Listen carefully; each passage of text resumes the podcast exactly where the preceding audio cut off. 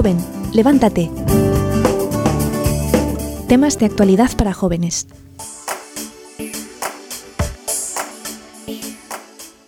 El tiempo ordinario no es para relajarse, ¿verdad, hermana Elena? No, en realidad nunca deberíamos de relajarnos en la vida espiritual. En cambio, la iglesia nos propone el tiempo ordinario no para relajarnos y ya decir, pues bueno, ya se acabó la Navidad, ya no hay que pensar pues en qué regalo darle al niño Jesús y no es cuaresma, entonces no tengo que pen- pensar en penitencia, ayuno ni nada por el estilo, sino que, ah, me tomo la vida así normal. Y no es así, porque el Señor mismo nos enseña, pues yo creo que ya los que van a misa pues sí que han escuchado, que ya se está hablando de, de los inicios de, de proclamar la buena nueva. Entonces el Señor ya está pues escogiendo a sus apóstoles y está trabajando, Él ya está trabajando.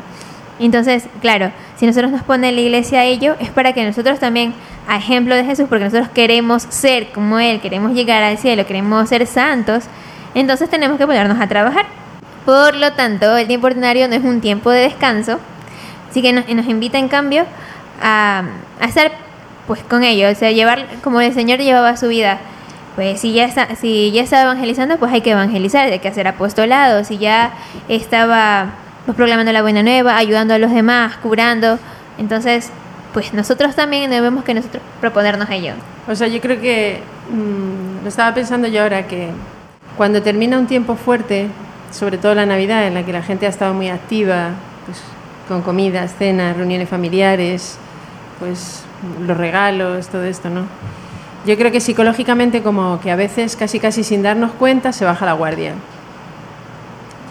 Lo mismo que cuando uno está de vacaciones, tal, in- inicia las vacaciones con muchísima fuerza, con muchísimas ganas, pero cuando termina las vacaciones y además está en vistas que pues que hay que empezar un curso nuevo, yo creo que como que la gente, uff, Dios mío, ¿no? Lo que me espera ahora. Entonces yo creo que puede pasar con el tiempo ordinario.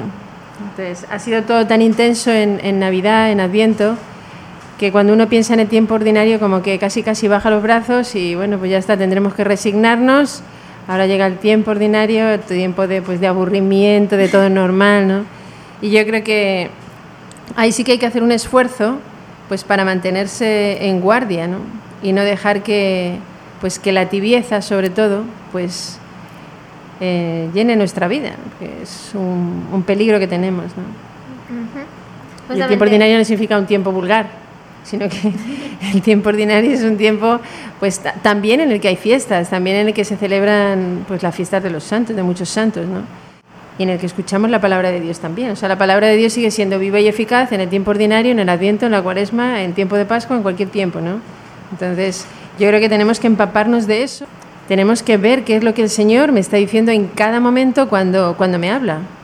O sea, en las homilías de las misas, en, la liturgia de las horas, o cuando rezo, o si simplemente he entrado en un sitio y he cogido una estampita, ¿no? Y a veces, pues Dios también puede hablar a través de esas palabras, ¿no?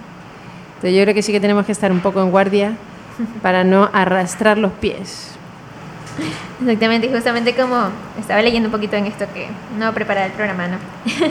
pues decía que también que, que el que no crece se estanca, se, ferm- se enferma y muere. Lo que también mencionaba al inicio pues la hermana Elena, que si nosotros nos, nos, nos quedamos ahí como ya estancados, pues nos vamos a ir muriendo también. También es como, ya lo hemos dicho muchas veces, yo creo, que ir, eh, crecer en la vida espiritual es ir contracorriente. Entonces es como cuando yo remo, tengo que remar contracorriente para subir y llegar a la cima.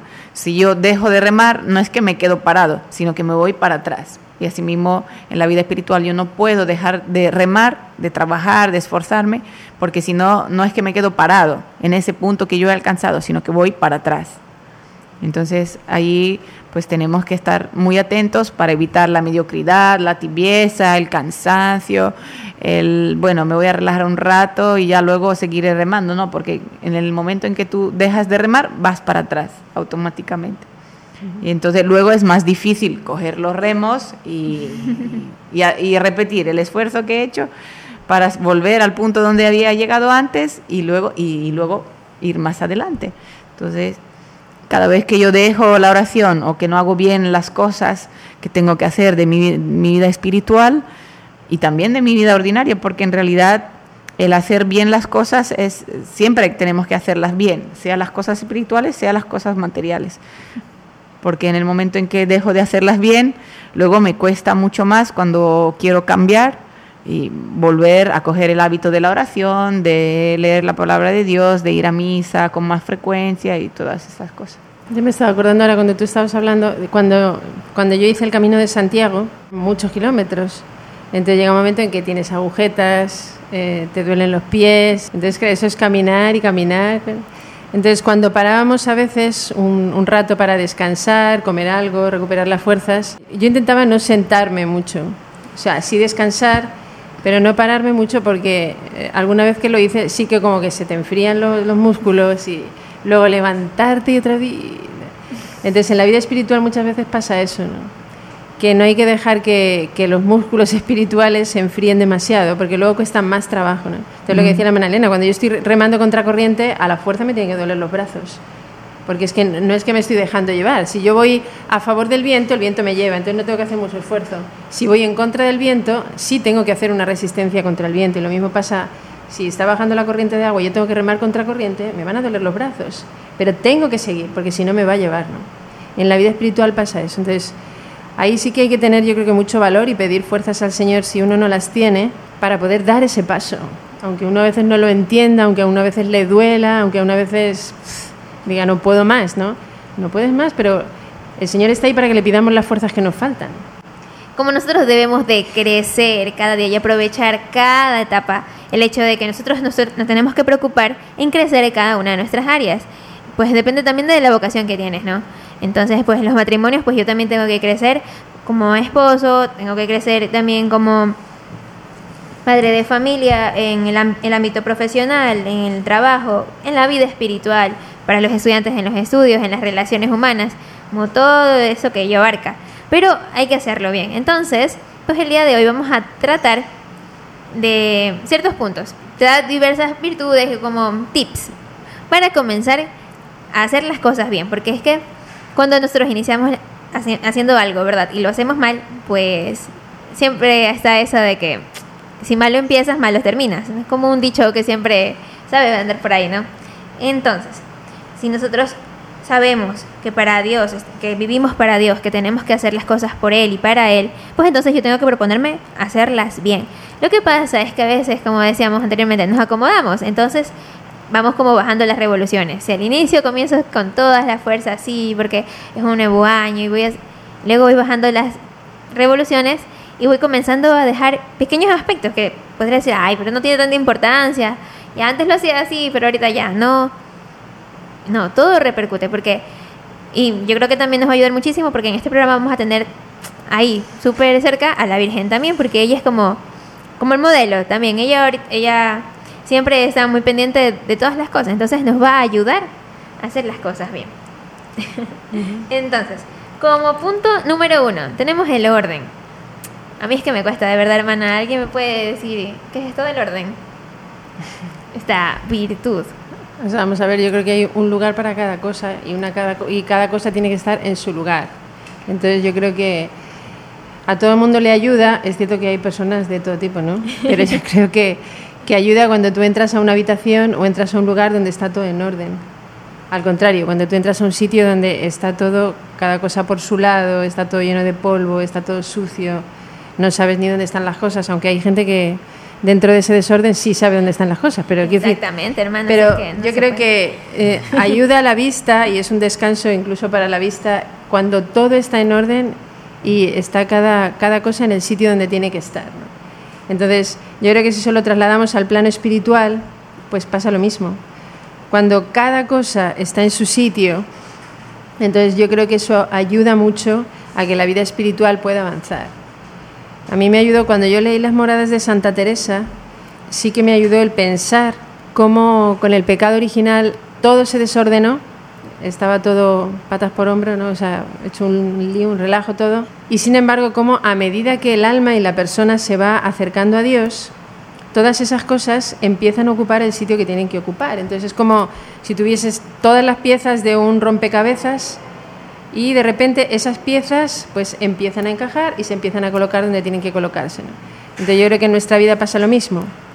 En la medida en que nos vamos acercando a Dios, todas esas piezas que tenemos cada una por su lado, ¿no?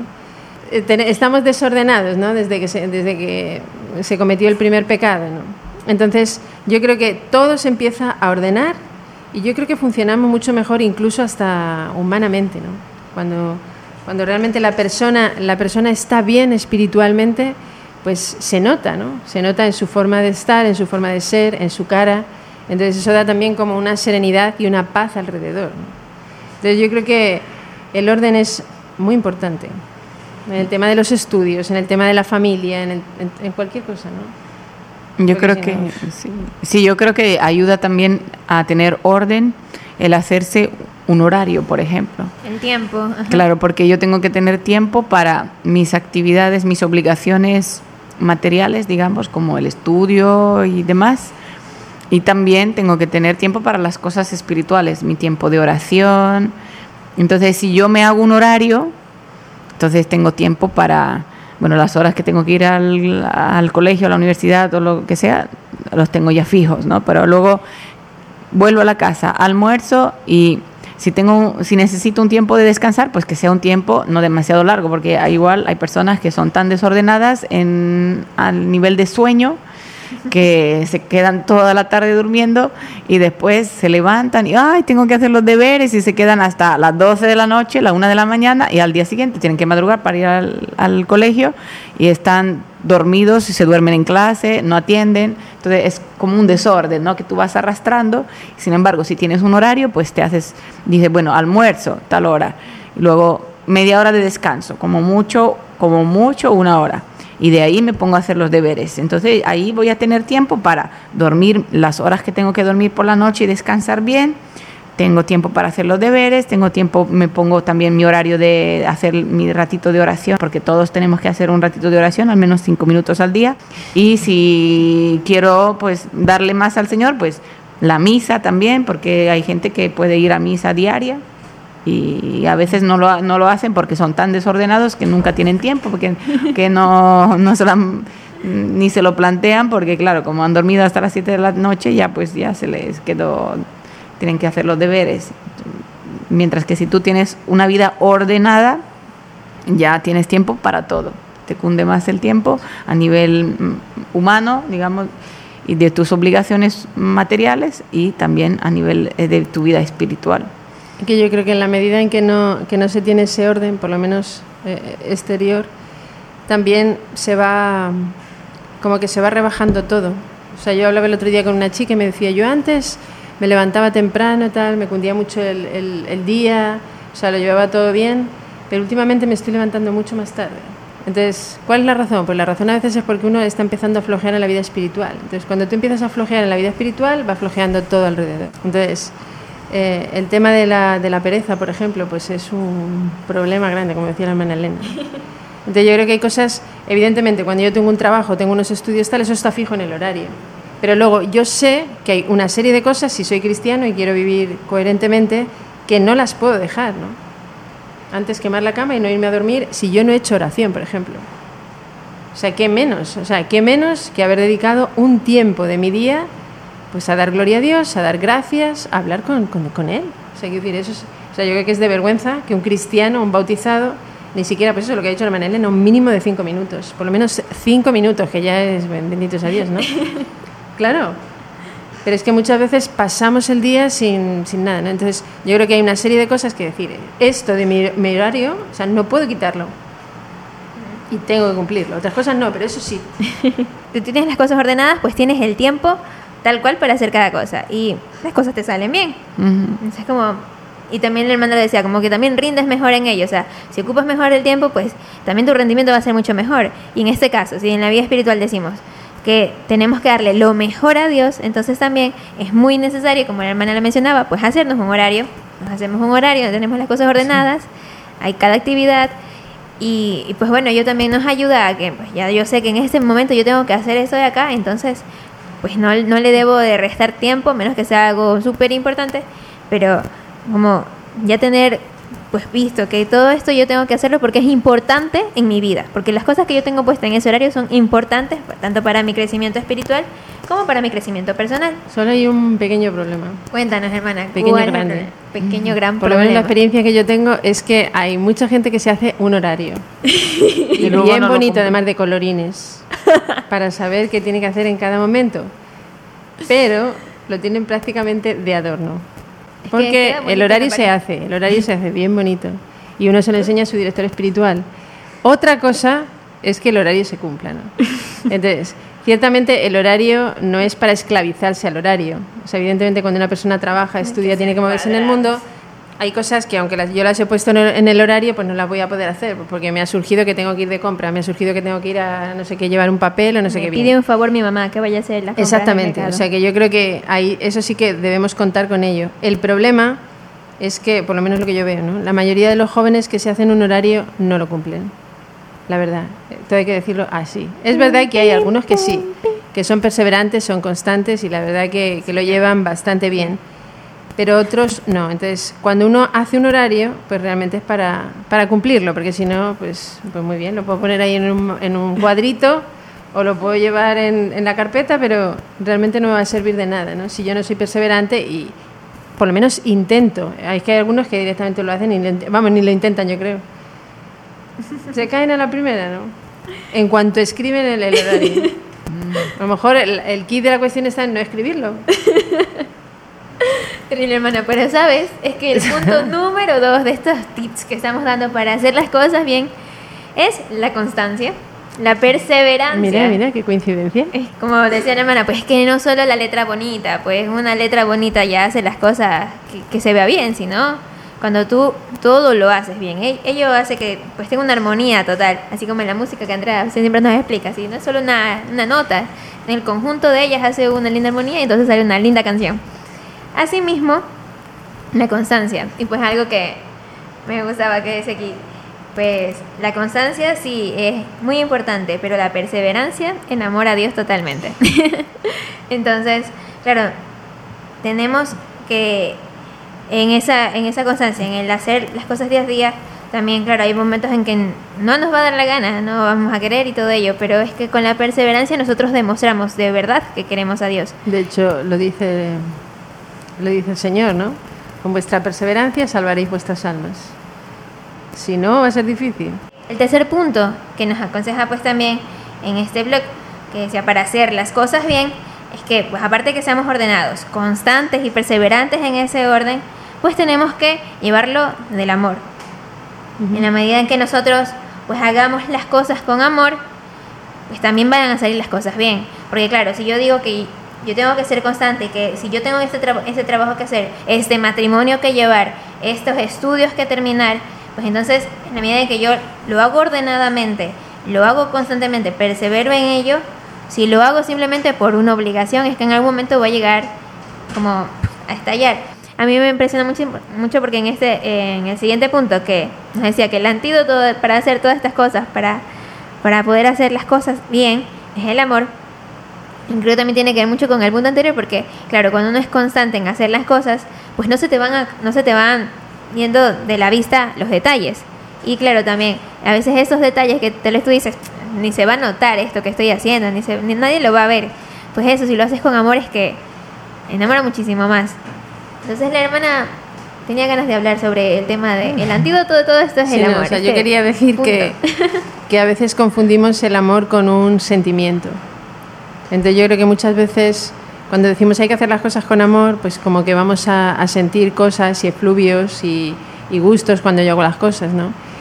Y realmente el amor a veces es un acto de voluntad, porque no siempre me apetece hacer eso, no siempre quiero hacer eso, no siempre me nace, como dicen aquí, ¿no? Me nace hacer eso.